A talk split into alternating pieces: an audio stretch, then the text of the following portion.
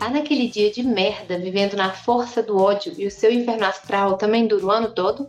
Então vem cá com a gente, expurgar, botar pra fora, reclamar sem medo da lei da atração. Afinal, já diziam nossas mães, a cobra pica pra não morrer envenenada. Eu sou a Roberta. E eu sou a Yara. E olha, ninguém merece cozinhar. Bom, gente, finalmente um tema que pro episódio inteiro, que é extremamente polêmico entre nós duas, porque eu sou a pessoa que detesta cozinhar, é cheia de traumas com cozinha, é, quase sempre erra e quase sempre passa raiva. E a Yara é a pessoa que cozinha super bem, que faz coisas lindas e que ama cozinhar e tem aquela relação com, com cozinha super boa, que eu acho que se reflete numa relação com alimentação melhor ainda, né? O que não é meu caso. Então, nesse episódio, a gente divide assim: Yara é a pessoa que vai trazer o conteúdo de qualidade e eu vou desempenhar o papel de reclamar. E aí eu já vou trazer a Yara para se apresentar e falar um pouquinho sobre a percepção dela sobre isso. Oi, gente. Eu já comecei revoltada com a frase ninguém merece cozinhar. Falei com a Hobbs que eu não, eu simplesmente não ia conseguir proferir essa frase na introdução. Então eu falei a outra parte porque não acho que a gente nem pode, já começando polemizando, não acho que a gente nem pode falar isso, sabe? Ninguém merece cozinhar. Tem muitas camadas nessa discussão da gente terceirizar essa tarefa. Também não estou aqui, assim, para trazer uma visão mega romantizada, porque eu sei que cozinha é cansativa, etc. Vou chegar lá. É, mas realmente eu sou. Eu, eu, amei que a Roberta elogiou minha comida, falou que eu cozinho super bem. Eu acho que ela nunca comeu minha comida, mas eu amei que eu tô passando credibilidade. Quando a gente olha essa comida, a gente sabe que você cozinha bem, uai. Eu amei, amei. É, mas ela está caindo, às vezes pode ser só bonita e não ser gostosa a comida. Mas enfim, é uma coisa que eu gosto de fazer sim, que, igual eu disse, de fato eu acho cansativo, porque eu não cozinho só final de semana, sabe? Esse povo, minha paixão é culinária, e aí o que a pessoa faz é uma refeição no final de semana, à noite, com tempo, com ingredientes seletos, faz uma compra caríssima para fazer um jantar não é isso. É muito legal cozinhar assim, de vez em quando. Mas aqui é cozinha do dia a dia mesmo. Assim. Tem muito tempo que eu levo marmita, tanto para o trabalho quanto para a faculdade. Então sempre foi correria de fazer comida do dia a dia mesmo, levar marmita. E com o passar do tempo, especialmente depois que eu virei vegana, eu passei a fazer mais refeições ainda. Então hoje a gente come poucas coisas processadas. Ultraprocessado é bem raro aqui em casa, assim. Mas é o que eu falo, nosso café da manhã, nosso lanche da tarde, não são coisas prontas, assim. Muito difícil a gente abrir um pacote para fazer uma refeição aqui em casa. Então é trabalheira. Todo dia, pelo menos, a gente leva ali uns 15, 20 minutinhos para preparar um café da manhã. E o lanche da tarde a mesma coisa. A única coisa pronta, assim, para comer que a gente pega são frutas e essas coisas. Mas, assim, então é batidão mesmo a cozinha aqui. Não é essa visão super romântica, sabe? É, mas por enquanto ainda é tranquilo, né? Porque eu tenho a mim mesma para alimentar só. Moro com o Daniel, que cozinha também, então a gente reveza aí essa questão de quem faz as refeições. É, isso ajuda bastante, só que no geral, realmente eu gosto, apesar de ficar cansada, sem criatividade, de entender as o que, que é difícil assim na cozinha, eu gosto, me deixa feliz, me deixa, é o que você falou, reflete muito na forma de me alimentar e tal. Então, a princípio, assim, eu sou uma defensora. Eu sei que, tanto economicamente falando, por exemplo, eu acho que eu iria é, gastar bem menos se eu sou, conhecesse mesmo os alimentos, me abrisse mais e né, me propusesse a cozinhar, tanto para alimentação em si, porque eu sei, por exemplo, que eu sou uma pessoa que, que se alimenta super mal, assim, por conta de detestar cozinhar. Hoje mesmo, eu simplesmente almocei pão. Foi isso. Porque, porque, assim, zero paciência de fazer um arroz com alguma coisa, sabe? Eu não tava com saco mesmo, assim. Mas a minha questão com cozinha são várias. Ah, não, e tem uma última coisa que eu quero falar sobre cozinha antes disso, dessa coisa da conscientização, que é uma coisa que a gente já falou até em outro podcast, que eu me sinto meio ridícula desse ódio de cozinha, assim. Então não é uma coisa que eu saio falando aos quatro cantos do mundo. Meu Deus, eu odeio cozinhar. Porque eu sinto que, assim como a limpeza, é uma questão de sobrevivência, de necessidade básica. Então, eu acho meio ridículo pessoas adultas que saem falando. Tipo, eu acho que é uma super, um super lugar de privilégio, sabe? Você sair falando. Eu sabia eu... que a gente não ia discordar tanto assim, porque eu sabia que mais ou menos nesse aspecto você ia ir por esse caminho. Não, é isso, assim. Porque tem esse lugar de que, tipo assim, é questão de sobrevivência, assim como a gente falou na limpeza, sabe? Eu acho que, tipo assim, quando você é, decide morar sozinha ou quando você vira um adulto, você tem que saber cozinhar, porque isso, você precisa disso para dar conta da sua vida. Assim como no episódio de limpeza a gente falou que é importante você manter o seu ambiente limpo para você dar conta da sua vida, assim como eu acredito que se você não sabe limpar o seu próprio ambiente, cresce, sabe? Tipo assim, questão de sobrevivência, eu também penso assim com alimentação. E aí foi um negócio que eu fui levando ao longo da vida, porque sempre deu para levar. Então, tipo assim, é, quando eu tava em casa, meus pais cozinhavam sempre, eu, assim, não me lembro, até porque minha mãe é muito, muito chata, muito possessiva com esses negócios, então, tipo assim, é, eu ia, às vezes, oferecer ajuda e ela não queria, sabe? Não queria ensinar os trem e tal. Depois de um tempo, eles passaram a reclamar um pouco, mas aí eu descobri que eu odiava, então eu largava a mão mesmo, bem folgada. É, depois eu vim para a faculdade. Na faculdade eu descobri o bandejão, que assim, meu Deus do céu, que lugar maravilhoso. Eu sou apaixonada, é uma das coisas que eu mais sinto falta assim na faculdade. E foi o bandejão também que abriu muito meus olhos para alimentação, porque eu era bem chata, bem mais chata do que eu sou hoje com alimentação e aprendi a comer muita coisa no bandejão. É, depois que eu saí da faculdade, eu fui morar com o Rousseau, né? Acho que foi isso. É, depois que eu. Não, eu fiquei um ano é, morando em República, assim. Em República, as meninas sempre cozinhavam juntas, é, final de semana, ou o Rousseau cozinhava também. E durante a semana eu tinha VR, trabalhava, trabalhava fora, almoçava com VR, comia com VR, assim. E depois eu fui morar com o Rousseau, e Rousseau cozinha muito bem.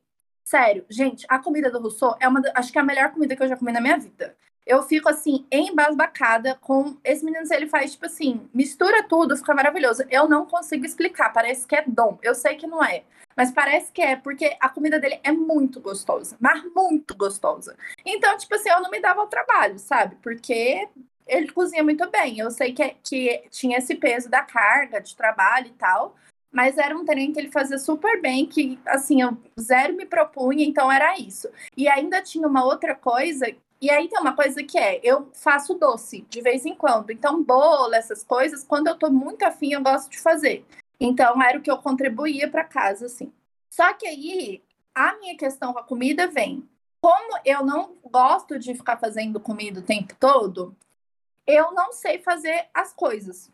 Então, tipo assim, eu não, o Russo mesmo, ele sabe temperar no olho, eu não sei. Eu sempre erro sal. E isso de errar tempero é um negócio que me irrita, assim, mas me irrita de uma forma que eu não consigo explicar, cara, porque errou tempero, errou tudo. Você perdeu a comida. E eu, é muito comum eu errar tempero, sabe? O Rousseau começou a me ensinar. Hoje eu já consigo fazer um arroz que fique minimamente ok. Não fica gostoso, não, mas fica ok, dá para comer. Mas assim, tanto isso de tempero, quanto deixar os trem emplastados, uns negócios muito ruins que eu sei que é prática, mas que me desanima demais, tipo assim eu fazer os treinos, o negócio ficar ruim vai me desanimando de fazer, sabe? Tem uma outra coisa também que é a questão da limpeza para mim.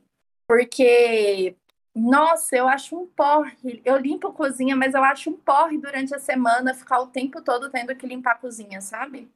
E tendo que limpar fogão e não sei o quê. Mas eu acho que esse negócio da limpeza é o menor dos meus problemas. Eu acho que o maior dos meus problemas é mesmo o fato da canseira de ter que cozinhar. Eu não acho que é Tipo assim, tirando raras exceções, tipo um domingo que eu e o Russo resolve cozinhar junto, ouvindo uma música e tudo mais, eu acho um porre, acho chato mesmo, acho chato cortar as coisas, acho chato ficar com a barriga no fogão, esquenta, um calor da porra. E é, a questão de não acertar o ponto das coisas mesmo. Eu acho que essa é a minha questão com cozinha, sabe?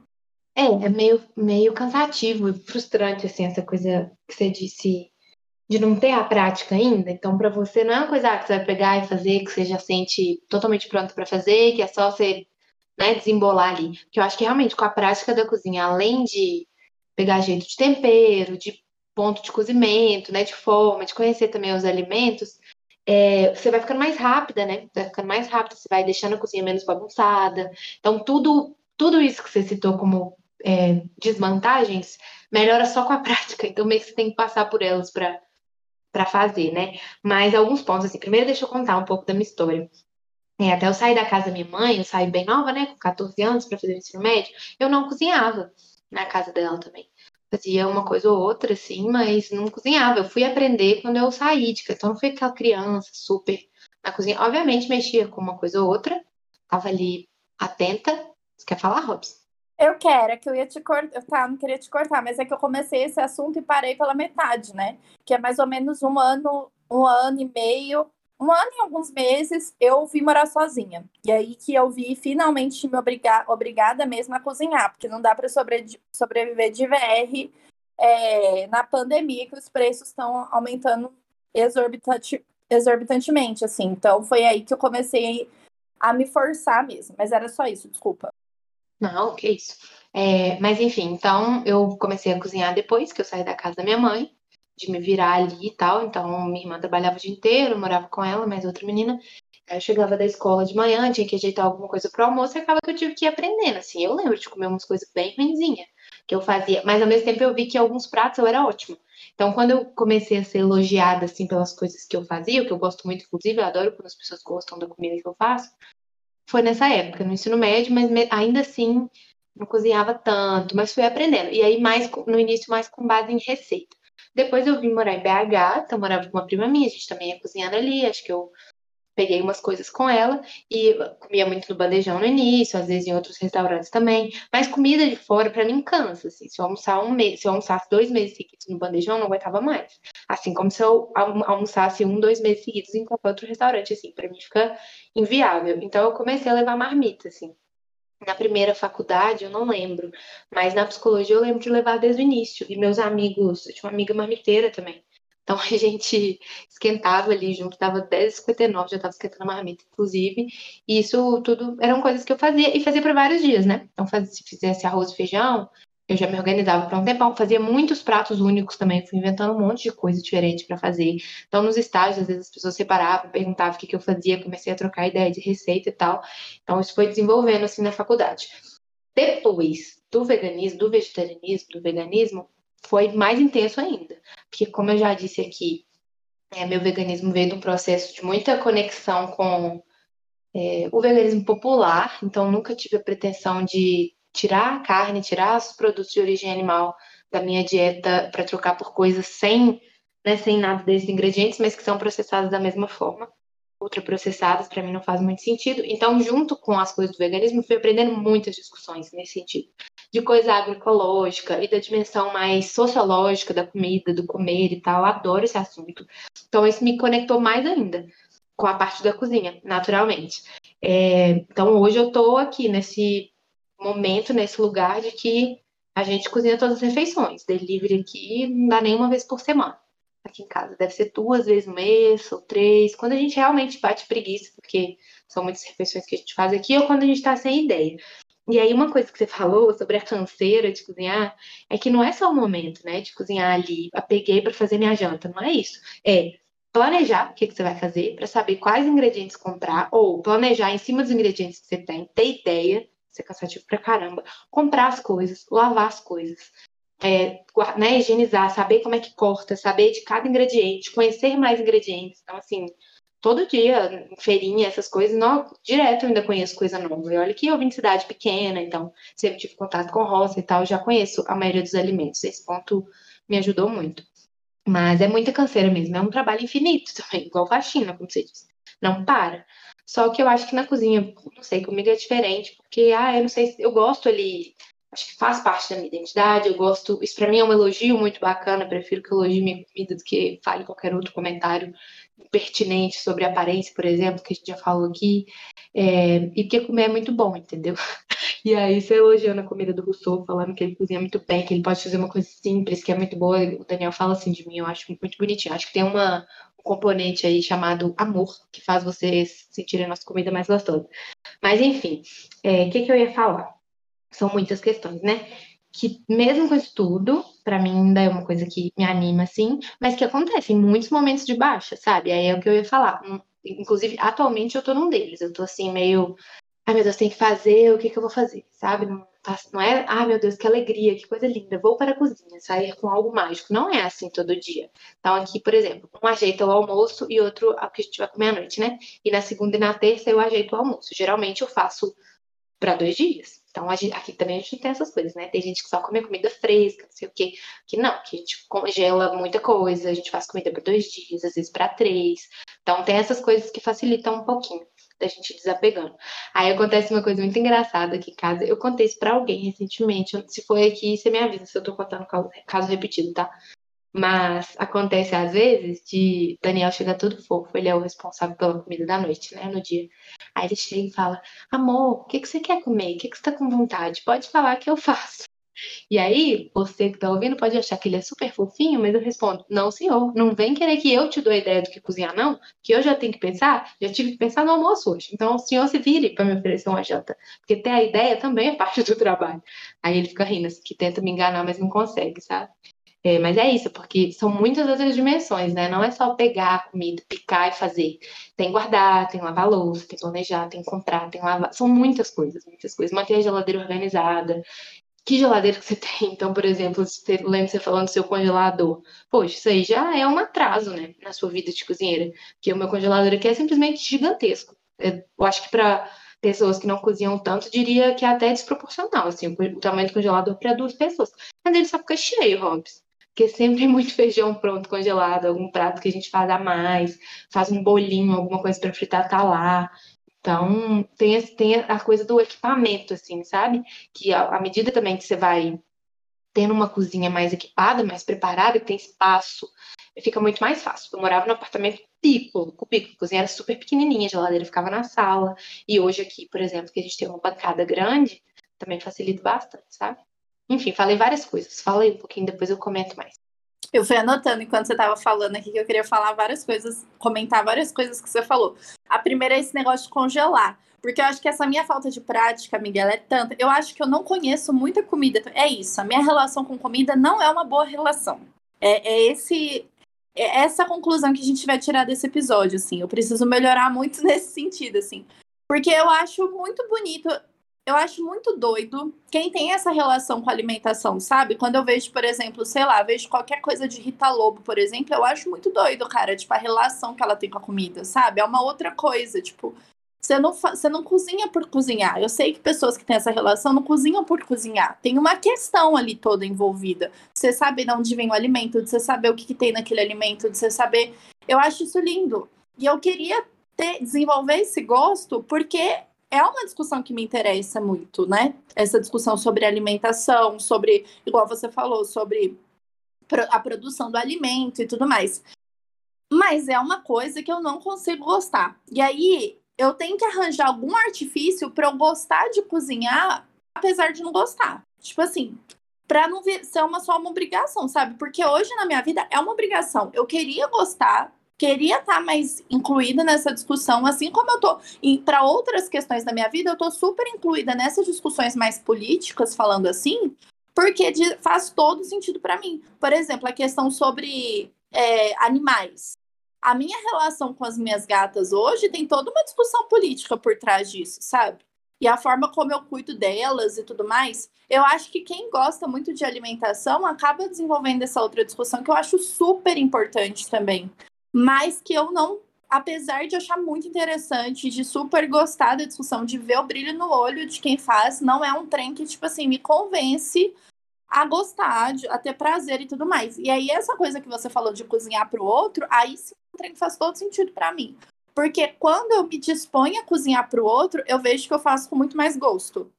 Talvez seja uma falta de cuidado comigo mesmo, talvez seja um pouco de falta de amor próprio, talvez seja. Mas eu morro de preguiça de cozinhar para mim, mas se é para cozinhar para outro eu amo. Quando eu vou receber amigo em casa, mesmo que seja coisa simples, sabe? Sei lá, geralmente o que eu sei fazer para os meus amigos é brusqueta e aquele negócio mexicano que eu esqueci o nome. Guacamole.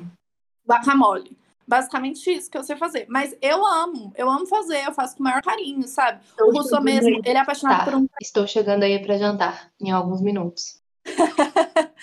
um trem besta que o Russo é apaixonado e quando eu faço ele super elogia, que eu nunca sei se ele tá elogiando de verdade ou se ele tá elogiando só para me agradar, porque eu elogio muito a comida dele, mas eu elogio de verdade porque realmente a comida dele é gostosa. Mas quando eu faço ele elogia muito, é bolo de fubá. É um trem muito besta de fazer, mas que, tipo assim, eu fico super feliz de fazer para ele, sabe? Então, essa coisa de cozinhar pro outro eu tenho muito também, apesar de não fazer muito por motivos de canseira mesmo. E aí, por último, que eu queria falar também dessa coisa sua de. E aí pega. É engraçado como essa discussão da alimentação ela vai levando para outros lugares, né? Primeiro levou essa coisa para mim, tipo, da questão do, do próprio cuidado, do autocuidado, né? Da alimentação para mim mesmo. Porque realmente eu me alimento muito mal. Eu sei disso, e aí isso acaba regulando o meu corpo todo, tipo, pele, tipo, regulação intestinal mesmo, que a gente tava conversando esses dias, sabe? Eu sei que super pega e tal.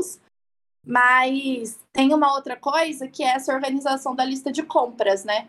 Até esse, porque assim, eu, por exemplo, não sei o que congelar. Aqui em casa não tem nada que eu fiz e que eu congelei, sabe? O que tem congelado aqui é, sei lá, coisa tipo que eu comprei pronto, sei lá, sorvete, uma marmita pronta, sabe? Tipo uns trem assim. E realmente eu vejo essa galera que gosta de cozinhar, faz os trem congela, faz a marmita inteira e congela. E, gente, eu simplesmente não sei fazer isso, porque eu não sei lidar com os ingredientes. E aí volta nessa coisa de eu não conhecer a comida o suficiente, assim. E esses dias eu tava até pesquisando nessa minha pira, de vez em, de vez em quando volta essa vontade. Ai, meu Deus, agora eu vou começar a cozinhar de novo. Aí eu fico uma semana conseguindo cozinhar e paro. E aí eu estava pesquisando um aplicativo para organizar a lista de compra a partir de cardápio. Então eu estava procurando algum aplicativo que, tipo assim, eu conseguisse colocar, tipo, um cardápio semanal que me desse a receita desse cardápio semanal para eu fazer a lista de compras, sabe? Não achei nada que fosse de graça, só pago, então nem baixei. Mas essa foi uma outra questão quando eu vim morar sozinha, por exemplo. Quando eu vim morar sozinha, eu não sabia fazer compra. Porque, tipo assim, quando eu morei em República, igual eu falei, a gente, as meninas cozinhavam mais, então quando precisava de alguma coisa eu saía e comprava. O que eu tinha, tipo assim, se alguém ia dormir em casa, ficava em casa, era um fracasso, gente, porque o que eu tinha em casa era tipo bolacha e tapioca para oferecer para as pessoas. E aí quando eu fui, fui morar com o Rousseau, e aí Rousseau super sabia o que comprar. Então, tipo, eu não precisava me preocupar com isso. O Rousseau super comandava, tipo, a lista de compra, assim, ele sabia exatamente onde tinha que ir e tal, eu só ia pegando e obedecendo. E aí, quando eu vim pra cá, essa foi uma super dificuldade para mim. Que eu percebi que eu tava. Foi muito difícil perceber essa dependência dele nesse ramo da minha vida. Tipo assim, não só para saber o que comprar, mas também ah, até para carregar as compras, para lidar com a questão toda do mercado. Eu acho, eu acho o mercado um momento difícil. A gente já conversou sobre isso no primeiro episódio desse podcast. Eu acho o mercado muito difícil, gente, muito difícil. Eu lembro quando eu tava na faculdade que eu ia fazer compra, que eu ficava morrendo de medo das pessoas julgarem o meu carrinho de tanta porcaria que tinha. Hoje eu já desapeguei disso. O carrinho alheio, eu, eu julgo. Pois é, amiga, eu morria de medo, porque eu ainda morava na região que tinha muito estudante da FMG e vira e mexe eu encontrava alguém. Eu ficava pensando, gente, as pessoas vão me encontrar, vão olhar para esse carrinho com esse tanto de miojo, vamos jogar com certeza. Não, tem essa questão. Quando eu vim para Belo Horizonte, com três meses aqui em Belo Horizonte, eu ainda não conhecia o bandejão e tal, não sabia direito como funcionava e tal. Eu simplesmente tive uma intoxicação muito fodida de tanto comer miojo. Tipo assim, era muito miojo e eu passei muito mal, muito mal, mas tipo, vomitar as tripas. Mas beleza, voltando para esse assunto da, da compra, depois que eu vim morar sozinha, foi uma questão que me deixou muito triste, cara. Tipo assim, perceber que eu não sabia o que comprar para mim, sabe? Eu não sabia fazer compra para mim, assim. Porque quem fazia compra para mim basicamente era o Rousseau. Eu ia acompanhar ele, sabe? Eu sabia, sei lá, tipo, chocolate que eu quero comer, a bolacha que eu quero comer. E aí eu fui aprendendo aos poucos, então eu sei que algumas coisinhas eu tenho que sempre ter em casa, sei lá, tomate, limão, fruta, não, tem que ter em casa. Eu não sabia nem, tipo assim, a quantidade do que comprar, as coisas estragando muito na geladeira. Às vezes eu ainda tenho um pouco de dificuldade com isso, mas acho que eu melhorei muito. Mas desenvolvi minimamente isso, sabe? Só que ainda. Mas aí eu tive esse, esse grande baque, assim, de, tipo, ficar muito triste, muito triste comigo mesma, assim. E aí, depois disso, fui desenvolvendo isso, como eu falei, tô, tô enrolada aqui. Mas hoje eu ainda tenho a sensação que, tipo assim, se eu for realmente desenvolver, virar, falar assim, eu vou ser essa pessoa que vai cozinhar, eu preciso de alguma forma conhecer melhor os alimentos. Sabe? Porque tem coisas que eu nunca comprei na vida, cara. Eu nunca comprei abóbora. Eu lembro que quando eu era pequeno, meu pai me forçou a comer abóbora e nunca mais consegui comer abóbora. Eu achava abóbora horrível. Mas, tipo, uns trem que eu devia. Tipo assim, principalmente querendo ser uma pessoa que aspira a virar minimamente vegetariana, eu devia conhecer melhor as comidas, sabe? E é, essa é uma dificuldade total para mim, assim. Eu já falei isso com o Daniel uma vez. Acho que a, a nossa futuro promissor financeiro está em abrir semanas para as pessoas fazerem estágios alimentares aqui. Porque o povo fica, pergunta muito o que, que a gente come, se a gente não come muito repetido. E assim, é, hoje a gente está num ponto de organização da, né, da dinâmica assim, da cozinha que é muito legal.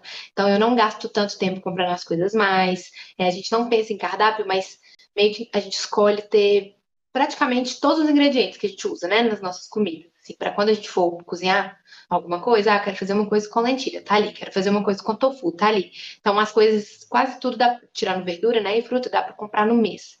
Então, sempre tem. No início do mês tem mais, né? Mais opções. Mas assim, sempre tem tudo. A gente gosta de ter isso, porque isso ajuda a gente a conseguir cozinhar tudo em casa.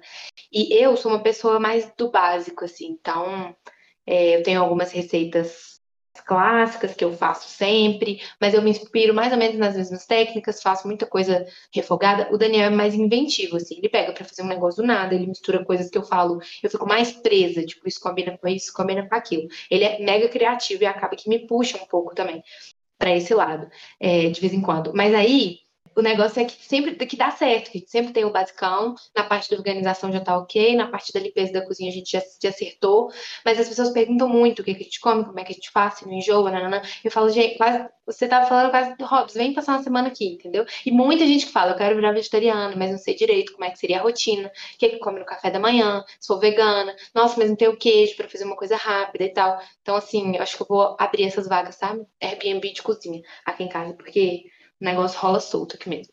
Mas enfim, é, eu entendi o que, que, você falou, acho que era uma das coisas que eu queria falar no início. Tem muito a ver com autonomia, né?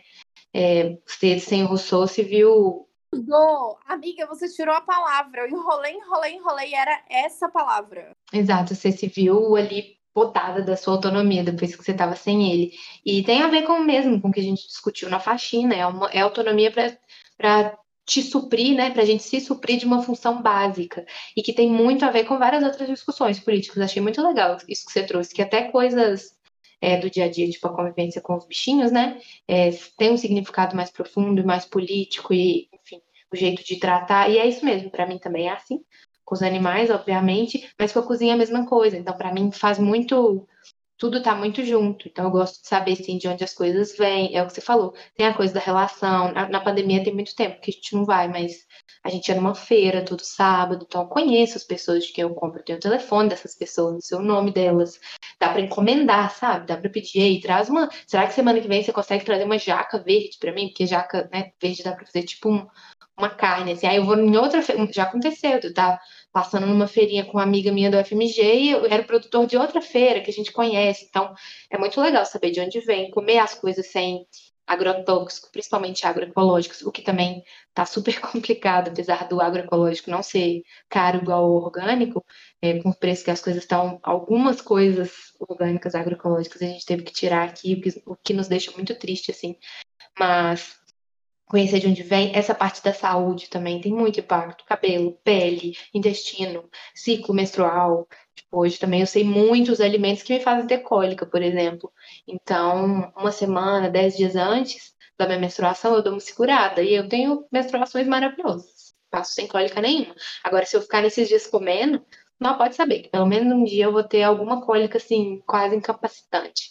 Então, é muito legal, assim, isso para mim é autonomia. Fora as outras coisas, né? Tipo a questão do lixo, é, do delivery que é, e do empacotado, né? Que é muito plástico, é muito lixo. Eu sei que a gente individualmente não vai resolver isso, né? E não é, não tô querendo também culpar ninguém, porque não é o seu consumo, mas é satisfatório, assim, diminuir é, isso e ter essa, essa consciência também. Eu acho, acho legal. A gente tenta comprar as coisas a granel, levar pote sempre que dá e tal. É, do desperdício também, né? Que você já comentou um pouquinho, então essa prática também ajuda a, a jogar menos coisa fora e tal. E aproveitar melhor o alimento, não só que sobra, mas vem uma. Eu, eu vou no sacolão, por exemplo, e vejo lá, as, tem um sacolão pequeno aqui perto que a gente vai muito, as meninas tirando a couve-flor da folha, sabe? E jogando um monte de folha de couve-flor fora. E folha de couve-flor é tipo couve, uma couve mais suave, assim, dá para comer, e folha de brócolis, um monte de coisa que vai pro lixo, assim, que é super comestível. E aí a gente vai aprendendo mais e com certeza tem essa parte da economia. Agora, tem também a outra parte, né, né, Robson, assim, é, da parte da questão da indústria, da questão do, da causa trabalhista dos entregadores, né? Quando a gente fica muito à mercê do delivery. Eu acho que isso tudo você já sabe, não é nesse ponto que você tá, não é isso que eu tô falando, mas são só coisas que eu queria trazer aqui, que são muito problemáticas, e que eu acho que é isso tudo que faz um, ser humano adulto não ter o direito de falar, eu odeio cozinhar, eu não faço nem arroz, toda minha comida eu compro de fora. Gente, o ser humano adulto que tem uma vida, de novo, né? Não tô falando de uma pessoa que trabalha 12 horas por dia porque realmente precisa disso para existir, trabalha, né, numa casa de outra pessoa, mal, mal consegue cuidar da sua, ou que tá cuidando de crianças, contextos de vidas diferentes, assim. Mas eu vejo muita gente da nossa idade, mais ou menos na nossa no nosso estilo de vida, que eu já comentei também em outro episódio, que estão no emprego, que não tem filho para criar ainda, que estão tocando seus projetinhos, falando isso. E sendo normal, tipo, sei lá, acorda, não toma café da manhã, almoça com o VR no trabalho, lancha um salgado e à noite pede delivery. E todo dia é isso. Entendeu? Então, tipo, qual, qual, a diversidade de alimentos que essa pessoa consome? Porque aí eu só imagino que tenha carne, trigo, arroz, feijão e, sei lá, alface não tem mais nada. O que, que essa pessoa tá achando, tipo, para onde que vai o dinheiro dela, em que, que ela tá, em que tipo de mundo que ela tá investindo, e o corpo a saúde, para mim, não faz o menor sentido, a quantidade de lixo gerada. Eu acho que realmente pessoas, mais ou menos nesse contexto, não têm esse direito, assim. Não precisa amar, cozinhar e falar, meu Deus, quero passar o dia inteiro aqui, não. Tem hora que enche o saco, já deixamos bem claro aqui que é difícil e por quê. Mas é o mínimo, é, é, a coisa da faxina, sabe? É o mínimo, não dá. A gente precisa comer, assim. Isso faz muita diferença em muitos aspectos da nossa vida. Então, comer sempre as mesmas coisas e comer só coisa que já vem pronta também não é legal, sabe? Às vezes a gente brinca aqui, é, quando a gente toma café de manhã final de semana, né? Com mais tempo, prepara alguma coisa especial, eu fico assim. Dani, às vezes a gente come num café da manhã mais variedade de fruta, de legume do que muita gente come em uma semana, assim. Porque às vezes a gente faz isso, uma panquequinha de aveia com recheio de, sei lá, uns três legumes refogados e um suco com umas três frutas dentro, mais não sei o quê. Mas eu não tenho dúvida, amiga. Eu não tenho dúvida. Eu tô super levando tapão aqui. Continua. Pois é, porque eu fico realmente apavorada com a monotonia alimentar das pessoas, sabe? É o mesmo grupo de alimentos, eu consigo te citar, assim, provavelmente tem arroz, feijão, macarrão, cebola, tomate, batata, maçã, banana, talvez uma laranja e um mamão, sabe? Assim, e é, é, muito difícil falar disso também no contexto que a gente está vivendo agora, que está tudo muito caro. Eu já falei aqui que a gente teve que cortar algumas coisas, outras voltou pro básico, beleza. Mas tem muita coisa que a gente não conhece, sabe? Que nunca ninguém nunca pode de grão de bico no supermercado, tentou usar de formas diferentes, ou acha que só dá para fazer uma coisa com aquele alimento. Então feijão é só para fazer com caldo. Não dá para você fazer um bolinho, não dá para você nada, não dá para você fazer um tiragostinho. Então fica uma monotonia em termos de qual alimento come e do formato que come também. A batata é só uma batata frita ou uma batata assada ou purê. Não pode fazer mais nada, não faz, entendeu? Eu fico meio assim chocada e com a falta de interesse também das pessoas, porque você já deixou claro que é um tema que na prática é difícil, mas que te interessa, mas no geral as pessoas não estão nem aí, eu não consigo achar normal assim.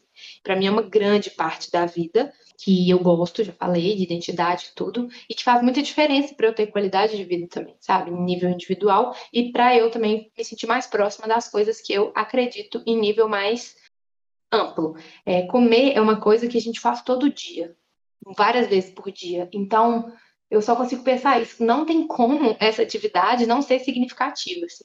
Então, do ato de comer, da nossa relação com comida, acho que dá para é, transpor muitas coisas sobre nós. Assim, até acho muito interessante atender pessoas com essas questões alimentares.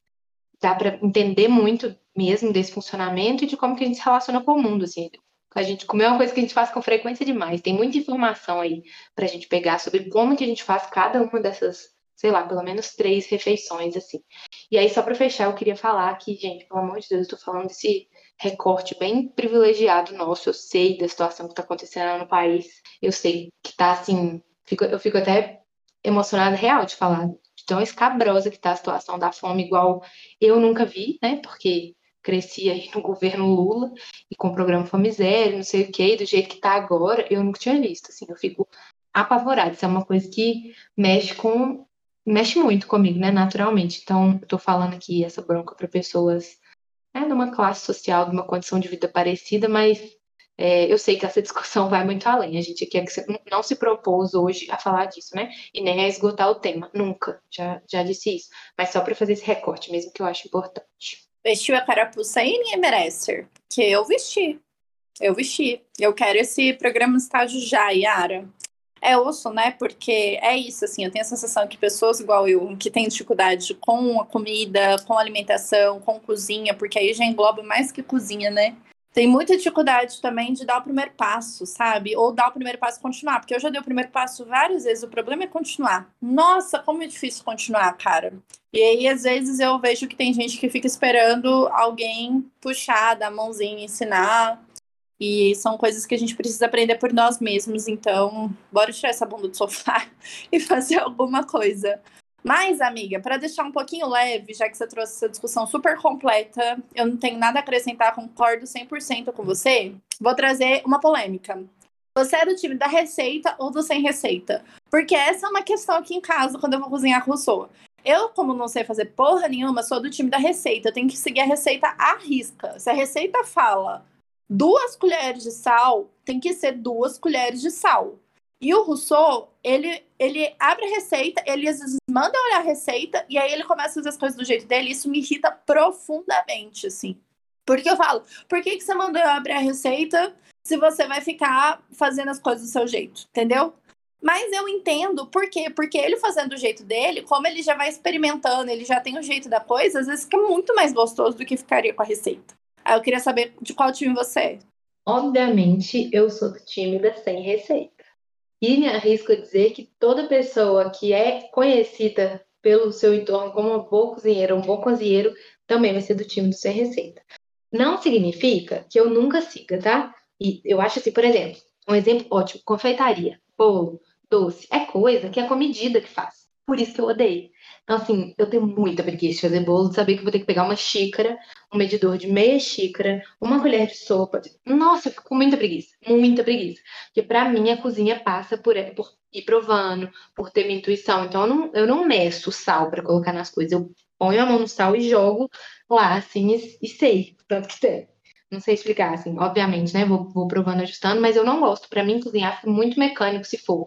Ah, sei lá. É, eu uso muito receita para me inspirar. Então, tem o Instagram do Vegui, por exemplo, que dá ótimas ideias. Pego muita coisa de lá.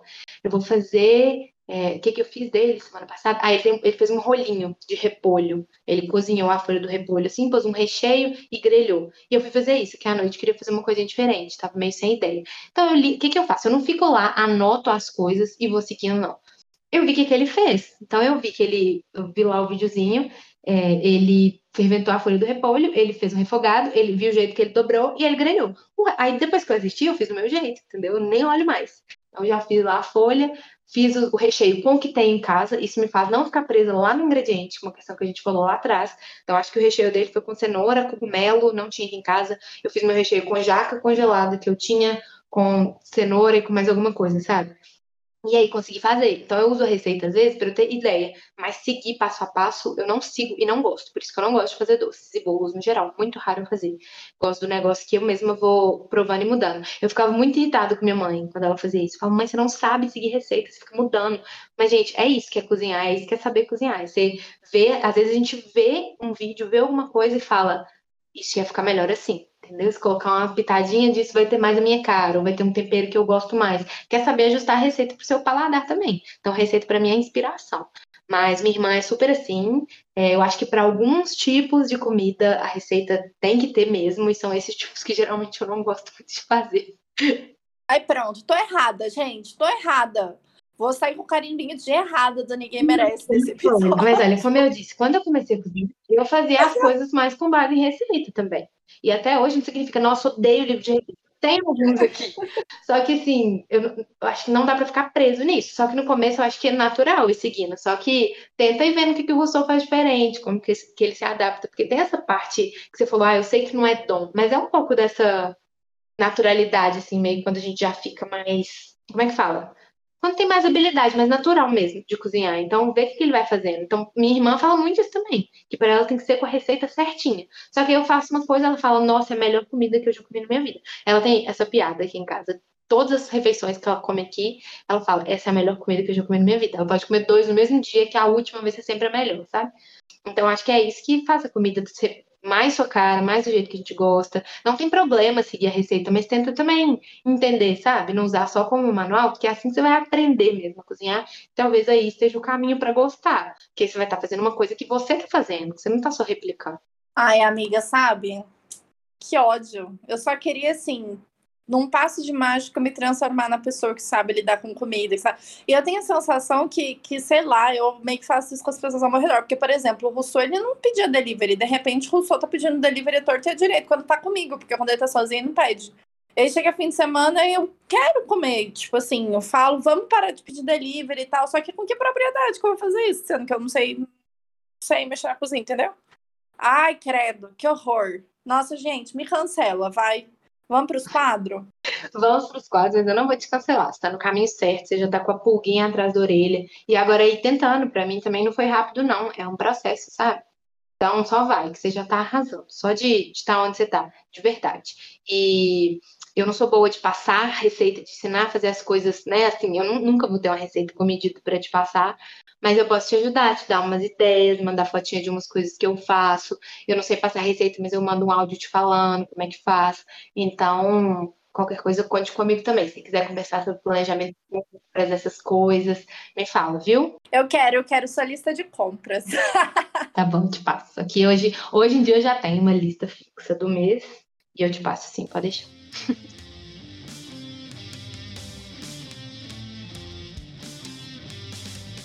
Bora de sem tempo, então? Vamos, e por favor, comece, que eu já falei tanto que eu tô assim, rouca. Esse episódio foi com certeza eu falando loucamente, né, Robson? Amiga, mas brilhou, amei. Ó, meu sem tempo é bastante estressada, tá? Nada leve, assim. Eu tô, tô estressada, tô sem tempo com gente que não sustenta as próprias, as próprias gracinhas.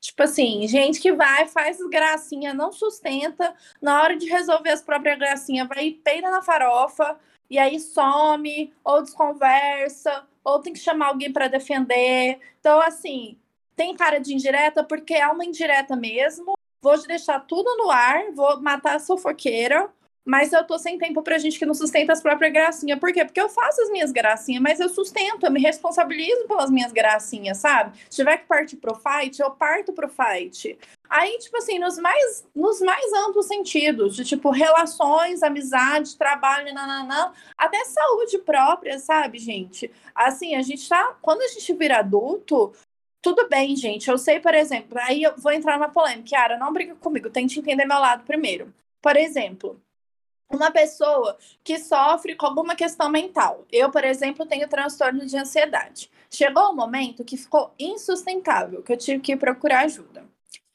Eu tenho condições de procurar ajuda. Eu sou uma pessoa que está no meio, que nem que seja, sei lá, ajuda social, o que quer que seja. Eu tenho acesso à informação, eu tenho pessoas ao meu redor que têm acesso à informação que falam para mim, Rô, você precisa de terapia. Se você é uma pessoa que está em sofrimento mental, com depressão, com ansiedade, com o que quer que seja, que tem pessoas ao seu redor falando, fazendo, às vezes marcando as coisas para você, falando onde procurar, falando o que você tem que fazer, e você não vai fazer, e você não se responsabiliza, e você fica, tipo assim, se matando todos os dias, tem um momento que não dá mais, porque tá muito difícil se responsabilizar pela nossa própria vida. É muito difícil. E quando você deixa de se cuidar, de cuidar de você mentalmente, você tá deixando de cuidar não só de você, mas das pessoas ao seu redor. E você tá exigindo que as pessoas ao seu redor ainda tenham que lidar com essa questão. Então, tipo assim, não é egoísta exigir que você vá se cuidar, cara. Vá se sustente, sabe? Dá um jeito na sua vida. Você é adulto, pelo amor de Deus. Tipo assim, Tá muito, tá muito difícil para todo mundo. Gente, tá muito difícil para todo mundo esse momento. Sabe? Não tá fácil. Tá difícil, assim, pra gente aqui tá muito difícil. Tá difícil é, arcar com as coisas no trabalho, tá difícil arcar com vida pessoal, tá difícil se aguentar em casa, tá difícil, tudo tá difícil. Então, sustenta essas gracinhas, Fraga. É isso, assim, se responsabilize por você e sustenta essas gracinhas, que assim, eu acho que eu tô chegando num ponto da minha vida que agora eu tô mais perto dos 30 do que do, dos 20, e eu tô cada vez mais sem tempo pra gente que quer jogar as picas nas minhas costas. E principalmente se é pica pessoal. Então é isso, é esse o recado de hoje. Sustenta suas gracinhas. Bora pro seu sem tempo, Yara. Caramba, no início foi bom que você explicou um pouco melhor, porque eu tinha entendido outra coisa. Eu já ia até te pedir exemplos que não são o caso específico, que eu já vi que rola contar, mas eu te pedir outros exemplos, mas depois ficou, ficou bem claro, assim. Não sei nem se eu tenho que comentar, porque foi um sem tempo com um certo nível de abstração. Eu precisaria saber um pouco melhor das situações, mas eu concordo com o que você falou, pelo que eu entendi. Realmente é, é complicado, assim. É uma questão de você falou de cuidar dos outros, né? De sobrecarregar e tal, que não é simples assim. Acho que muitas vezes a gente cuida é, de bom grado das pessoas ao nosso redor, mas tem hora, eu entendi o que você falou, tem hora que passa do limite, né? É, acho que eu já vivi um pouco também. Mas, ó, eu só tenho sem tempo besta para falar, eu tô até sem graça agora. Eu tava aqui pensando qual que é menos besta. Não, pode ir no mais besta possível. Eu pisei o clima como sempre. Que, que pesar clima, não, nem existe, eu sou contra isso. Acho que o clima tá aí pra ser pesado, entendeu? Se a gente não pesar, a gente tá nada. É o seguinte, então eu vou de sem tempo leve, que eu pergunto como é que tá a situation aí na sua casa. Porque entrou a primavera e simplesmente não é que os gatos estão soltando pelo, é que cada um dos três gatos dessa casa está produzindo um novo gato por dia, de tanto pelo. Então, assim, eu tô escovando duas vezes por dia com luvinha, com a escova, tá saindo bolas imensas e mesmo assim eu vejo pelos pela casa. Ele tá, tá insustentável. Meu lençol, a colcha da outra cama que fica aqui, o sofá. Então, assim, aí tem a gata branca que quando ela senta no sofá cinza, fica um monte de pelo, dá pra ver. Aí tem a gata preta que quando deita no lençol branco também dá pra, entendeu? Então tem todas as cores de pelo. Então os pelos aparecem em todas as superfícies. Tá demais, tá demais. A rinite tá comendo solta entre os moradores humanos da casa. E eu não sei mais o que fazer. Haja aspirador de pó, escova e paciência para esperar o tempo passar. Eu quero saber se aí tá assim mesmo ou se meus gatos estão com algum problema. Amiga, normal. Ainda mais que tá chegando esse calor infernal. Acho que eles vão soltando um pouco dos pelos, não sei. Acho que sempre que troca estação, assim, né? Tipo, principalmente clima, é, eles trocam bastante. Mas Assim, eu acho que eu sou um pouquinho mais tranquila quanto a isso. Tipo assim, eu sou aquela pessoa bem foda-se pra pelo na roupa, por exemplo, e tal. Começa, eu percebo, começo a perceber que a coisa tá muito feia quando começa a tacar rinite também, que é o que tá acontecendo.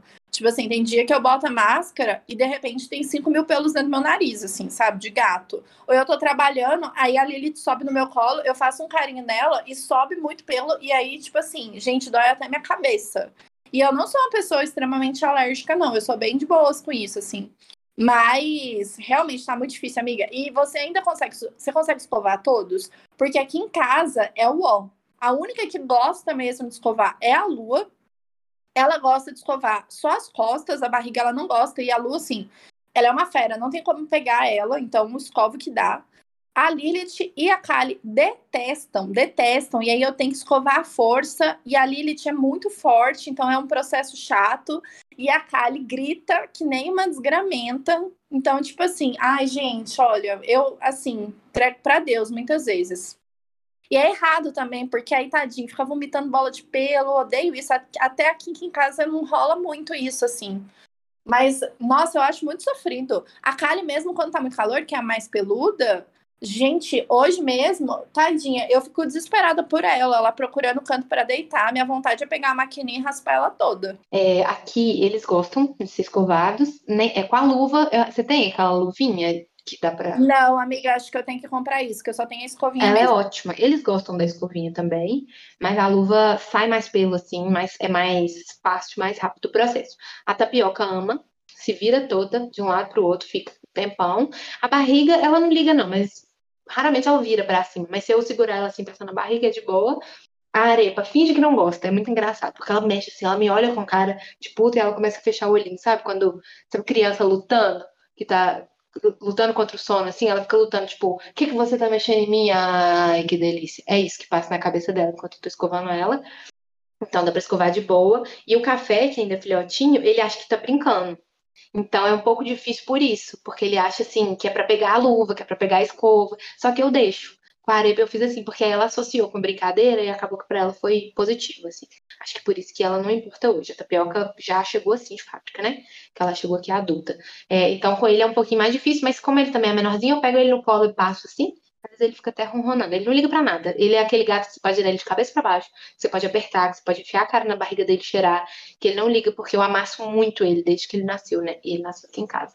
Então tem isso e a escovinha ajuda, assim. Mas eu fiquei feliz de saber que suas roupas. Eu não li também, não. Tem pelo na roupa, tem pelo na roupa mesmo, mãe. Os gatos convivem aqui comigo. É aquilo, né, que você comentou sem comentar da relação com os gatos. Eles moram aqui, eles soltam pelo. As coisas vão ter pelo, sabe? E de vez em quando a gente vai ver lá um pelinho de gato na cozinha, que não é pra. Mas vai acontecer, paciência. Inclusive tem um pelo de gato agora na tela do celular, da tapioca é, que é branquinho. Mas enfim, é, não ligo também não, só que tá demais.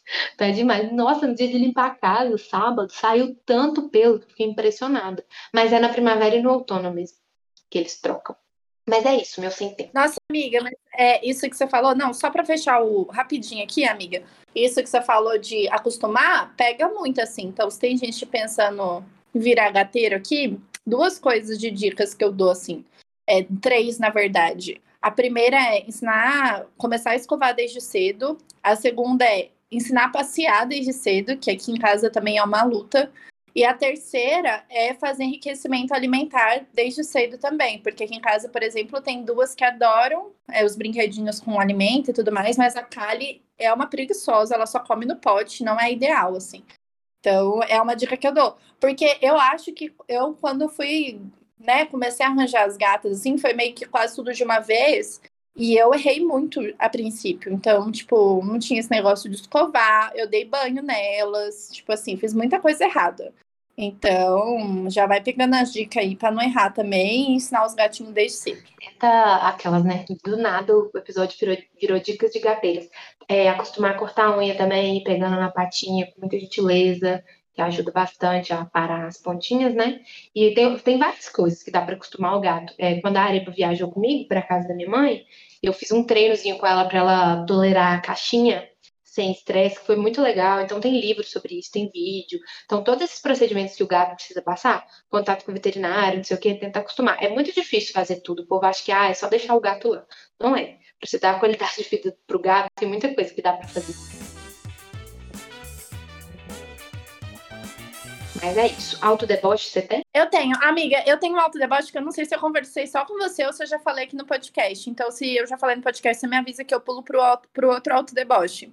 Que é, eu tô com um problema seríssimo para sair de casa depois da pandemia. Eu já contei isso aqui no podcast ou foi só para você? Ai, não sei. Agora a gente já tá numa quantidade de episódios que eu, eu já me perdi. Pois os ouvintes que lutem se eu já tiver contado, então. Que é, eu percebi que, tipo assim, às vezes, sei lá, vou sair de casa pra né, no mercado, trabalhar, presenciar alguma coisa do tipo. Gente do céu, que inferno para conseguir sair de casa, sabe? Tipo, se arrumar é muito difícil. E aí eu comecei a desenvolver uns trem que eu não sei se é normal. se não é normal, não, gente. Tipo assim, antes, eu sempre tive muito medo de deixar coisas ligadas na tomada, tipo chapinha, por exemplo, porque meu pai falava muito que a casa ia pegar fogo se eu esquecesse chapinha ligada na tomada. Hoje eu não faço mais chapinha, mas até pouquíssimo tempo atrás eu fazia na franja. Então eu tinha muito medo de deixar a chapinha ligada, mas era basicamente esse o meu medo. Hoje, gente, eu tenho medo do gato ter escapado. Eu fico com medo do gato estar preso dentro do guarda-roupa, porque meus gatos às vezes entram no guarda-roupa e eu não vejo. É, eu fico com medo de, sei lá, ter deixado uma boca do fogão ligada. Eu fico com medo de não ter trancado direito a porta. E aí eu fico que nem aqueles velhos cheios de toque, voltando para conferir tudo, sabe? Aí junta o estresse de ter que se arrumar, que ficou muito difícil se arrumar com todos esses estresses de ter que ficar conferindo coisinhas dentro de casa. E aí, é, conferir se fechou a janela específica, porque se chover e vai cair na, na areia dos gatos e vai virar uma maçã só. Tipo assim, cara, loucura, loucura, eu tô ficando doida. Espero que isso passe, mas esse é o meu autodeboche, assim, doidinha, sem conseguir sair de casa. Eu lembro da gente conversando sobre isso, eu lembro da resposta que eu dei, mas eu também não lembro se foi só nós duas ou se foi aqui. Então eu tô com medo de ser repetitiva na resposta que eu dei, então acho que eu não vou responder. Só que não, você não tá Amiga, eu acho que não foi, eu acho que foi no WhatsApp que a gente conversou. Eu também tô achando que sim. Porque a Robs veio, tipo, meu Deus, eu tô surtando, não sei o quê, tô meio. E eu falei com ela que muita coisa é do momento mesmo, a gente desacostumou, tem a questão dela morar sozinha, eu devo ter falado disso também. Mas enfim, que loucura. E aí, esse trem de esquecer se a gente já tinha falado ou não, me lembrou de um auto-deboche dessa semana, que é a minha memória tá assim, ridícula. Eu sempre fui uma pessoa de boa memória, Hobbs, e aconteceu uma coisa no trabalho que eu esqueci de inserir, enfim, nome de quatro pessoas numa planilha. E é um processo que não estava formalizado que eu fazia, mas que sempre eu conferia, porque é uma planilha que eu mexo muito, com muita frequência. Então eu sempre conferia se estava puxando certo, da base que tem que puxar, enfim. E aí eu simplesmente fiquei. Quer ver? A planilha estava tava mais de cinco meses desatualizada. Só que se você me perguntasse assim, qual foi a última vez que você deu uma conferida? Eu dava uma conferida informal porque tem mais gente alimentando e tal. Eu ia falar que tem, sei lá, um mês e meio no máximo. E eu tinha plena certeza. E tinha quase seis meses que as pessoas não estavam lá e acabou que a gente perdeu umas coisas. Fiquei super chateada. Não aconteceu nada comigo, normal e tal. Acontece, mas eu fiquei super chateada de ter esquecido, assim. Então, minha memória, em vários outros momentos, está falhando. E eu fico pensando se é porque eu tive Covid ano passado, é, se porque, sei lá, vitamina. Acho que não é porque eu faço acompanhamento com a nutricionista. Então, acho que tem muito do fator é, isolamento mesmo, assim, falta dias iguais, não sair na rua. Então eu tô meio, meio pirada, cara. Tipo, meio piradinha. Estamos todas doidas. Quem não tá doido tá fazendo alguma coisinha errada. então bora lá? Saque do ódio! O meu saque do ódio, na verdade, é um meta saque do ódio. Porque eu fico a semana inteira com muito ódio no coração e aí eu fico pensando assim, qual ódio que eu vou mandar para o saque do ódio? E eu não consigo me decidir, porque eu sinto muito ódio. E aí é foda. Então esse é um saque do ódio para dizer que eu não consigo decidir qual ódio eu vou escolher para mandar um saque do ódio. E eu acho que eu vou fazer inclusive uma vinheta única pro meu saque do ódio. Meta saque do ódio! Insere a, o, a reverberação aí, por favor. Meta saque do ódio! Obrigado. Ai, eu tô apaixonada por essa pessoa. Ai, meu Deus do céu. Cara, você percebe que ninguém merece ser legítimo, né? Eu não sei quem é essa pessoa. Mas é muito legítimo, porque a pessoa virou e falou o quê? Falou, fez a vinheta do Saque do Ódio e a pessoa, ela, você percebe que ela realmente tem muito ódio no coração. É, é muito ódio no coração, entendeu? É sobre isso. A gente quer unir as pessoas que têm ódio. Deixa eu estar conversando com uma amiga, eu tenho uma amiga que ela detesta gente que chega reclamando sem uma solução. Principalmente no trabalho, na vida, assim, normal. Mas sabe aquela pessoa que chega no seu trabalho falando, tipo, ai, é, isso daqui tá ruim, mas aí não oferece uma solução. E aí a gente foi discutir sobre uma coisa no trabalho que eu queria só reclamar, que eu não queria dar solução. E aí, um amigo foi e, inclusive, sugeriu, Yara, da gente criar a comunidade do Ninguém Merece, tipo um grupo no Telegram, coisa do tipo, que é o grupo pra gente reclamar sem dar solução. Que é sobre isso. É isso que essa, que essa pessoa tá trazendo pra gente, entendeu? Só quer reclamar, não precisa de uma solução. Que solução que a gente pode dar para essa pessoa? Essa pessoa pode enviar 15 mil saques do ódio, não tem problema nenhum. Só que é isso, essa pessoa só quis jogar que ela tá com ódio de não poder mandar muitos saques do ódio. Amei, perfeito. Eu acho que a gente devia ter que fazer dois grupos. Um que é para reclamar sem solução e o outro que é para trazer solução não desejada para reclamação alheia. Porque esse é um autodeboche meu. Eu fico tentando resolver os problemas, entendeu? Que aparecem assim, ó. Resolver, quero sugerir uma solução não precisa, às vezes as pessoas não querem, e eu sou essa pessoa. Então eu ia sofrer nesse grupo, mas eu acho que eu tenho que estar lá para poder aprender que às vezes a gente só quer reclamar, entendeu? Mas voltando para o saque, para o meta saque do ódio, eu achei maravilhoso também. A velocidade, a, enfim, a gente fala de pessoas piradas e toca esse saque do ódio. Então, assim, claramente perturbadinho da cabeça, do jeitinho que a gente gosta. Então, amei muito. Arrasou, perfeito. Dei muita, dei muita fala. Eu acho que é isso. Vamos encerrando. Vamos, né? Depois dessa, vamos encerrando. Não sem antes pedir para que você, ouvinte, que não, ainda não está nos seguindo no Spotify ou no seu distribuidor de podcast, vá lá nos seguir e ative o sininho para ver a notificação dos novos episódios, tá?